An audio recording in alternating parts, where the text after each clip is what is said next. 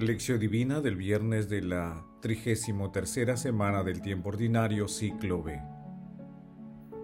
Todos los días se enseñaba en el templo. Los sumos sacerdotes, los escribas y los notables del pueblo intentaban quitarlo de en medio, pero se dieron cuenta de que no podían hacer nada, porque el pueblo entero estaba pendiente de sus labios. Lucas capítulo 19 versículos del 47 al 48. Oración inicial. Santo Espíritu de Dios, amor del Padre y del Hijo, ilumínanos con tus dones para que podamos comprender los tesoros de la sabiduría que Jesús nos quiere revelar en este día. Otórganos la gracia para meditar los misterios de la palabra y revélanos sus más íntimos secretos. Madre Santísima, intercede ante la Santísima Trinidad por nuestra petición. Ave María Purísima, sin pecado concebida. Paso 1. Lectura. Lectura del Santo Evangelio según San Lucas capítulo 19 versículos del 45 al 48. En aquel tiempo, entró Jesús en el templo y se puso a echar a los vendedores diciéndoles, Escrito está, mi casa es casa de oración, pero ustedes la han convertido en una cueva de bandidos. Todos los días se enseñaba en el templo. Los sumos sacerdotes, los escribas y los notables del pueblo intentaban quitarlo de en medio, pero se dieron cuenta de que no podían hacer nada porque el pueblo entero estaba pendiente de sus labios. Palabra del Señor, gloria a ti Señor Jesús.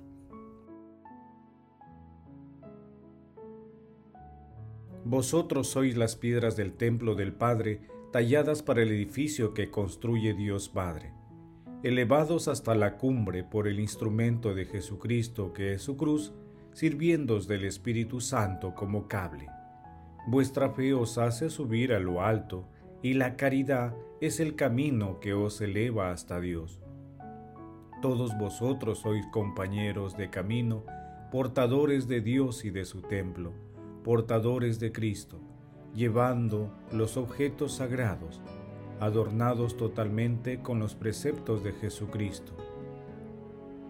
Me alegro con vosotros, me regocijo con vosotros, que viviendo una vida nueva, no amáis más que a Dios solo. San Ignacio de Antioquía. Hoy meditamos el pasaje evangélico denominado Jesús purifica en el templo que también se ubica en Mateo capítulo 21, versículos del 12 al 17, y en Marcos capítulo 11, versículos del 15 al 19. Cuando Jesús entra en Jerusalén, lo primero que hace es purificar el templo y lo hace con autoridad divina. Lo hace severamente porque el templo había perdido su identidad religiosa como casa de oración para convertirse en cueva de bandidos. Desde tiempos de Moisés, todo israelita debía ofrecer algo en el templo para facilitar el cumplimiento de este mandato a las personas que venían de lejos. Se había dispuesto que en los atrios del templo se vendieran animales para sacrificios, lo que al principio podía considerarse tolerable e incluso conveniente, había degenerado hasta tal punto en el que se privilegiaban los intereses económicos por encima de los espirituales. La purificación de Jesús adquiere la categoría de signo profético, ya que denuncia la corrupción de las autoridades religiosas de la época y anuncia el fin de la religión de la antigua alianza para dar paso a la auténtica religión que es la respuesta de la fe ante la revelación de Dios Padre que es nuestro Señor Jesucristo. Los sacerdotes, escribas y notables no entendían el accionar de Jesús y buscaban acabar con él, pero no podían hacerlo porque todo el pueblo estaba pendiente de sus palabras. Paso 2. Meditación. Queridos hermanos, ¿cuál es el mensaje que Jesús nos transmite a través de su palabra? Nuestro Señor Jesucristo con poderes divinos y la ira santa purifica la casa de Dios de sacrilegios. Este celo ardiente e intensa piedad que nacía de su corazón le irá conduciendo paulatinamente a ser él mismo. En el templo de Dios Padre reconstruirá en tres días y en cuya memoria nosotros participamos en cada Santa Eucaristía. Asimismo, el Señor quiso inculcar a las futuras generaciones el respeto y la compostura de que se debe manifestar en el templo debido a su carácter sagrado. Dejemos que nuestro Señor Jesucristo purifique nuestros corazones de todo pecado que hemos incorporado en nuestras vidas al aceptar algunas propuestas mundanas. El Señor nos dice, Mi casa es casa de oración. Acudamos pues a la casa de Dios con amor, alegría y respeto, donde también nos espera Dios. Hermanos, meditando la palabra es conveniente que nos preguntemos, ¿comprendemos que el signo de purificación del templo nos ayuda a purificar nuestro corazón y a liberarnos de las ataduras del pecado? ¿Acudimos con respeto a la casa de Dios? Que las respuestas a estas preguntas nos ayuden a ser templos del Espíritu Santo, dejando de lado la lógica humana con el fin de identificar y reconocer el rostro inconfundible de nuestro Señor Jesucristo en el prójimo, por donde vayamos. Que también nos sirva para acudir de la forma adecuada a la casa de Dios. Jesús nos ama. Paso 3. Oración. Padre Eterno, tú que vas edificando el templo que somos nosotros, haz crecer unida a toda la iglesia, para que llegue a ser la nueva Jerusalén, verdadera visión de paz.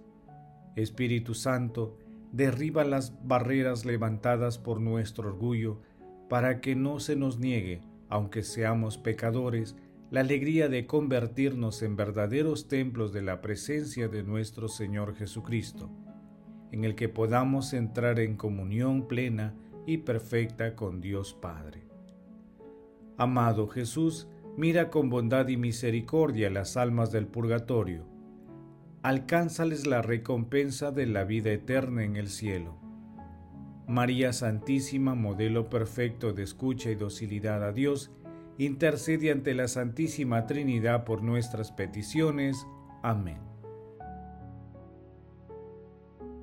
Paso 4. Contemplación y acción. Hermanos, contemplemos a nuestro Señor Jesucristo con un escrito de pseudo Macario. Por eso se produjo la venida de nuestro Señor Jesucristo para volver a tomar posesión de su casa y de su templo.